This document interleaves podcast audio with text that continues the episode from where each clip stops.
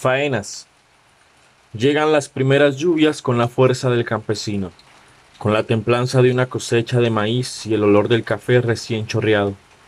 Recorro la choza con la mirada buscando en qué depositar mi ansiedad, pero solo encuentro entre los platos de losa y el hollín de la Santísima Virgen María colgada en la pared el enmohecido deseo que se esparce y crece, que florece entre mis piernas y recorre con sus ramas cada pedazo de mi piel.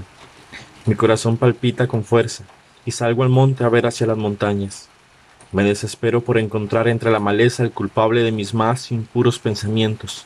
Entonces, logro divisar a lo lejos, entre los últimos rayos del sol, una silueta de carne y hueso, tierra y sudor, que con paso lento viene al encuentro de un beso con olor a tabaco. Me deshago en calores que fluyen de los pies a la cabeza y se me ponen rojas las mejillas, Parece que no tengo más nada que decir porque mi cuerpo lo dice todo. Al llegar, me toma de la cintura y me aprieta contra su cuerpo. Algo más duro que su voluntad crece a pasos agigantados, mientras desabrocho los tres botones que le quedan buenos a su camisa, para dejar a la luz del ocaso su tostado torso cubierto de vellos, cual campo de caña.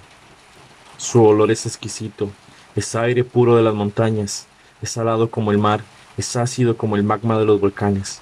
Voy en búsqueda del fruto prometido y bajo al encuentro de lo que cuelga entre sus piernas, el motivo de mi desvelo y mi espera, y no puedo esperar a probar la savia agridulce de su tallo oscuro por el tiempo. Después me arranca la ropa desesperado por encontrar en mí tierra fértil para plantar su semilla. Recorre con su lengua mi espalda y se topa con dos montañas frondosas, listas para ser trabajadas. Prueba con sus manos que lo que ve es cierto, y deprisa se deja ir con todo, como si le asustara que llegara otro a robar su parcela. Pero me pongo a su disposición y le hago saber que soy solo para él, que la tierra se gana y el fruto es solo para quien se lo merece. Por eso él responde con una violenta ternura a los galopes de su herramienta, y yo, cual río caudaloso, me doy al encuentro de mi preciada naturaleza.